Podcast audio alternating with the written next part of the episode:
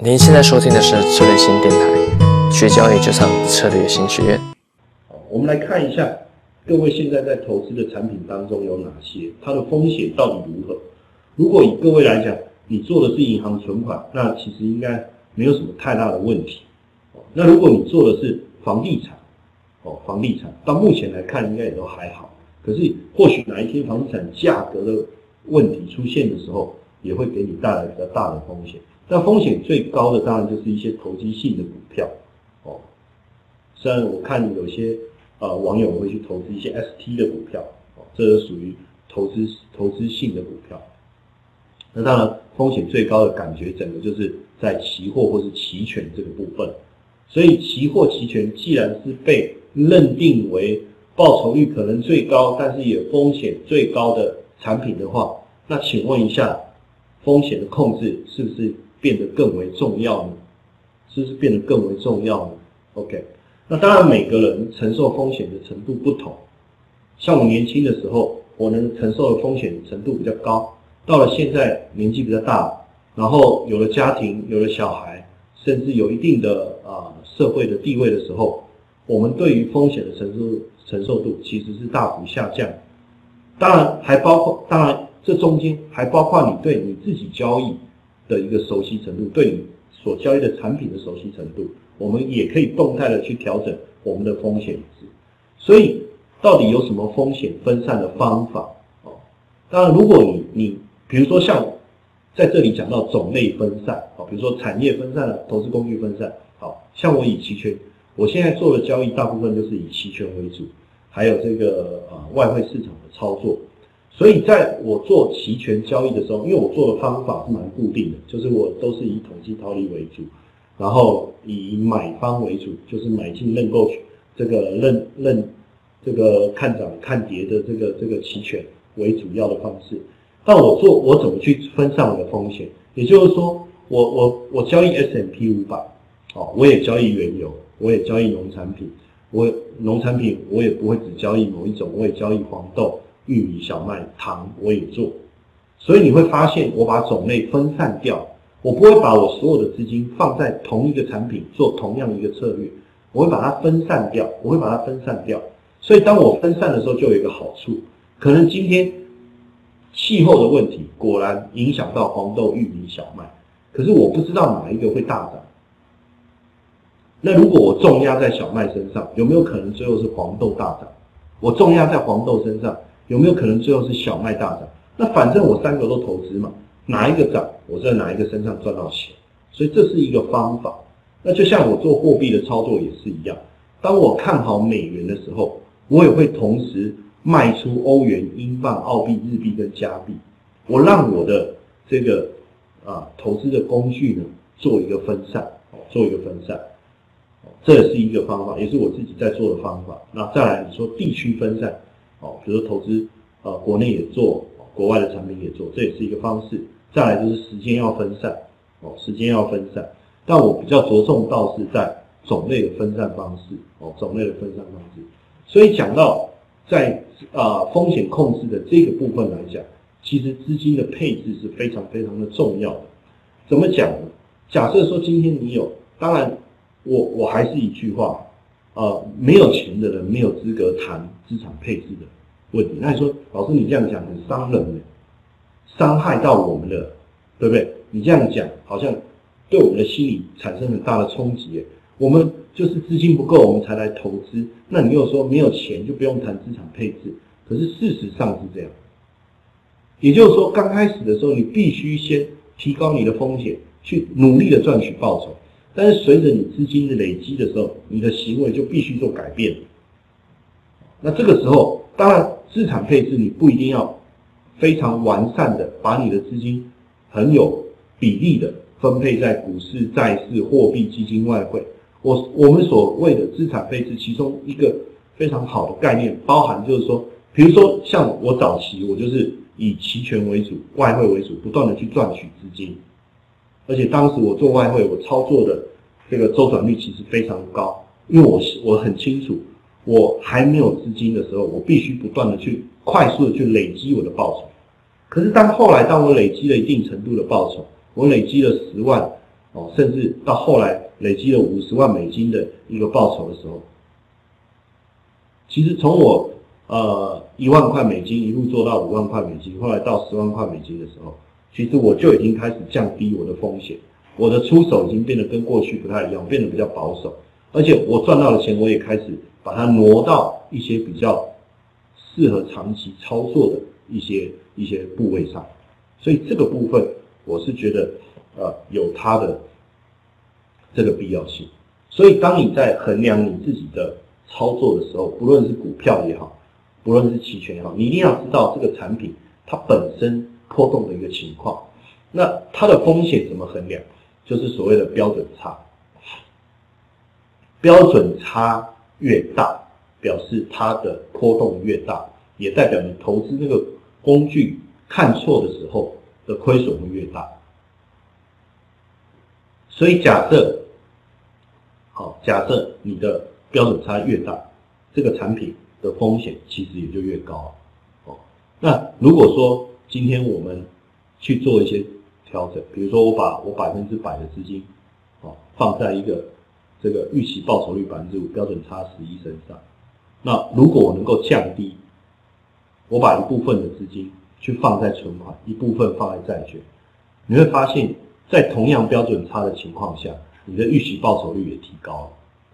那我也可以再把我的存款再做一些调整，那我的标准差降得更低了，但是当然你的预期报酬率也就下降。所以你你必须很清楚，你是要维持标准差，提高你的预期报酬率，还是要降低你的呃这就是降低你的标准差，对不对？维持原来的预期报酬率，这个是未来你在操作上你必须要有啊明确认知的一个地方。你你说，当然你有可能你预整个标准差大幅下降以后，哦，你的预期报酬率也整个大幅度下降，也有可能。但是你看到做了适度的调整之后，本来预期报酬率百分之五，标准差百分之十一，哎，在标准差一样的情况下，它报酬率提高了，也就是说你还是可能面临到同样的风险，但是你的预期报酬率提高了，那这样子的操作，我觉得是相当好。那如果说，我其实我可以接受原来的报酬率，我要的是我的风险再更低一点，好，那后这样的一个调整就变成预期报酬率不变的情况下，标准差下降，这样的做法其实也是相当好。所以你会发现说，不同的个性或是不同的目标需求，它最后追求的目的会不太一样。那这个部分我们就要知道，那这个是呃。最近这个非常有名的一位哈，那他的这个这个对冲基金成立了四十多年哈，也算是世界第一的对冲基金。那他的资产配置里面，他就第一个现金回报率就是基准利率，对他来讲是一个蛮重要的一个标准。那第二个呢，当市场出现现金就是本身高出现金的回报率，这个叫贝塔。那主动选股来带阿法的这个报酬，所以对他来讲，他的收益率就是现金加上贝塔加上阿法。那怎么去理解呢？你可以说你的投资的回报里面哦，有一部分是现金产生的利息收益，还有一个呢，就是当你投资大盘，它本身所带来高于利息的收益，另外一个是你。主动操作，然后超越哦大盘额外所带来的回报，这个叫阿尔法。那当然这个概念，你你要理解，它就是一个很简单。这句话回归到呃操作面来讲，简单的就是说，我有这么多钱，我把一部分的资金放在存款上面去领利息，这个利息并不高，但是没有关系，它是我收益的一个来源。第二个部分，把我的资金放在一些比较大的价值股哦的身上去赚取到这个长线的一个收益，另外再用一小部分的资金来去做主动交易，低买高卖，做期权也好，做股指期货也好，哦，去做一些比较活泼的股票也好，所以它是有这样的一个分配方式的。所以这个部分对各位来讲，未来你也必须去理解要怎么去做这件的一个事情。哦，那你也去要去理解说，在整个过程当中，哦，当随着经济成长加速，然后通膨升温的一个环境里面，投资什么样子的产品对你来讲是比较有机会的。哦，所以像我们的这个豆粕啦、白糖啦，哦，都是属于原物料的的市场，对于一个经济成长在加速、通膨在升温的环境当中，它也是非常好的这个啊投资的一个标的哦，投资的标的。那当然，在这个投资的过程当中，大家就在讨论说，呃，我们怎么样在运用一些策略哦，来去增加我们的这个呃收益。好，那所以在市场上呢，大家就在谈论一些呃。交易的一个方法，那第一个我们谈的这个叫做马丁格尔的策略。那这个方法呢，是十八世纪的时候源于法国，就有一个男有有有一有一对夫妇，男的叫马丁，啊，女的叫格尔，所以他们这个每个月马丁赚多少钱，然后他这个格尔就会把钱花光，然后再多花一些，他就会想要把钱花光啊，然后再甚至多花一些钱。可是如果一直这样下去，他们发现，哎，最后就会破产。所以呢，马丁格尔夫妇就决定了，不管那个月当马丁赚多少钱，他一定要留出一些钱出来。那就从这个地方哦，就变成一个很有趣的策略。他就是说，呃，当你在一个赌盘里面哦，压大或压小，那你不断就压单边，哦，那只要输钱，就把输钱的数目乘上两倍。然后一直到你赢回来为止。那这一个概念，它的想想法是说，在一个公平的环境之下，投资市场也是，对不对？你不可能，我今天股指期货做多，我我错了，我明天再再做多又错。那总我今天做多错了，我明天做多可能就会对。所以你的胜率，你这个输赢的概率。如果都是百分之五十的话，那你连输越多场，对不对？那会赔钱的概率就越低了。所以这里就算出来说，连输三场的概率是百分之十二点五，连输五场的概率是三点一五，连输十场的概率是百分之零点一。所以有人就用这个想法说：好，那只要我赔钱了，我就加倍，我自然就能够最后一定会赢回来。最后一定会赢回来。可是这样的策略，其实过去我们在啊期货市场上看到很多人是这么做。早期我在年轻的时候，有有有一年把我赔掉了好几百万赚回来，我靠的就是这种马丁格尔的策略哦。但是呢，这个策略最大的问题就是说，当然我一直压，一直加倍，一直加倍去做。对对不对？但到最后有可能，有可能实际的风险就是你会错多少次才会对。当然，这个也是压垮我最后交易失败一个非常重要的一个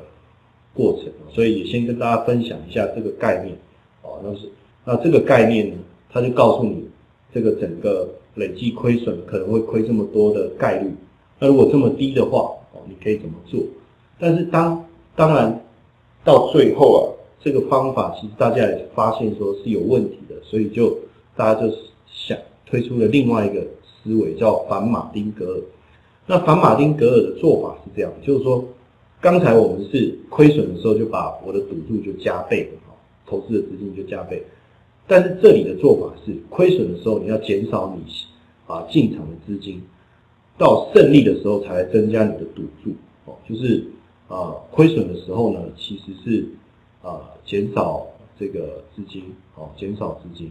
然后获胜的时候才增加你的赌注。比如说，你每次都拿百分之十做交易，所以如果亏掉了，你下次还是拿百分之十，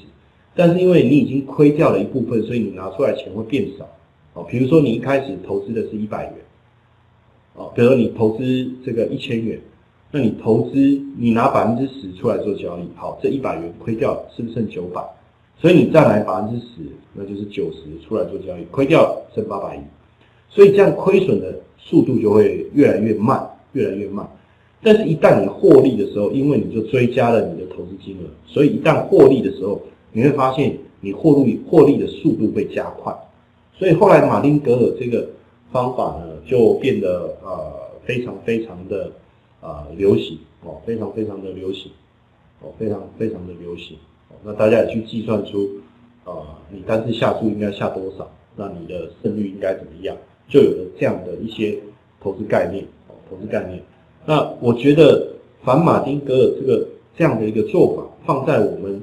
的交易上是一个非常好的方法。但是你会发现说，呃，这样的方法相当的灵活，所以你必须懂得去计算。那我现在亏损了，那我减少我的。投资的资金，我在亏损，我要再减少这个部分，其实在实物上还是有些难度的。为什么？因为假设我们每次交易的资金就只能下一手股指期货，你要我减少怎么减少？我再怎么减少，还是就就没得做了，对不对？所以当然这个也是未来在实物操作上可能会遇到的一些困难哦，未来遇到困困难。OK，当然，但他这里。那我们再说，他是说像这样子的一个做法，他用反马丁格的好处是什么？哦，就是说，当我当我就是我用反马丁格的好处是什么？哈，当我赢钱的时候，我每次就二的倍数递增。好，连压四次都输钱，它的概率是百分之六点二。哦，所以如果你连输四次，其实你只会输掉四块钱。那如果如果是连赢四次，你反而可以得到十五块钱。所以你看哦，在同一个概率点上，你会面临到一个是输掉四块或赢的赢到十五块这样的一个一个一个结果。所以反马丁格尔其实到后来对于交易上的一个风险控制的的帮助上来讲是相当相当的大。好，也就是说，我每次都是出手一。一块钱，如果我亏损，那我就继续用一块钱，哦，如果我们是这样，再亏损我就一块，再亏损一块，所以连亏四次呢，我就亏四块。但是只要我一赚钱，那我那我就是加加倍，再赚钱加倍，再赚钱加倍。所以在连赢四次跟连输四次，当然它的概率会一样。所以在同一个概率点上，你有可能输掉四元或赢到十五元，哦，或赢到十五元。OK，那当然，基本上，呃，这样的一个一个呃反马丁格的操作策略，你要把你的资金全部输光啊，其实运气一定是背到连续失败六十三次，好，那其概率其实相当相当的低了哦，所以这样的一个操作方式，为什么后来就让市场啊就开始有很多人去去模仿那所以如果你是以反马丁格尔的这个策略来讲，它比较容易获利，风险也比较低。但是当然不论，当然在整体的市场里面哦，就是说，比如说以外汇市场来讲，哦，只要你的市场是一个趋势的市场，反马丁格尔的操作就非常有帮助。那马丁格尔呢，它是震荡的市场就会比较适合。但是依照我长期操作的一个。角度来思考，反马丁格尔反而会让我们心里面会比较舒服，因为毕竟反马丁格尔是亏损的时候把资金减少，可是马丁格尔是亏损的时候要把资金放大，好，所以呃反反所以变成马丁格尔这个策略反而更比较属于这种赌赌徒的性格了，哦，赌徒的性格，OK，那当然。在这个风险控制上啊，有一个非常重要的公式啊，各位应该也要去知道。这个公式叫凯利公式，它就是说，呃，你在你所知道赔率啊、胜率的情况下，就那你你赚钱的时候你会赚多少？我去算出我每一次下单应该要啊出去的一个比例。那这个凯利公式，就对于现阶段的一些法人操作来讲，也是一个非常好的一个运用哦。那比如说，假设这个有一个游戏，它是它胜出的概率是百分之四十，OK，那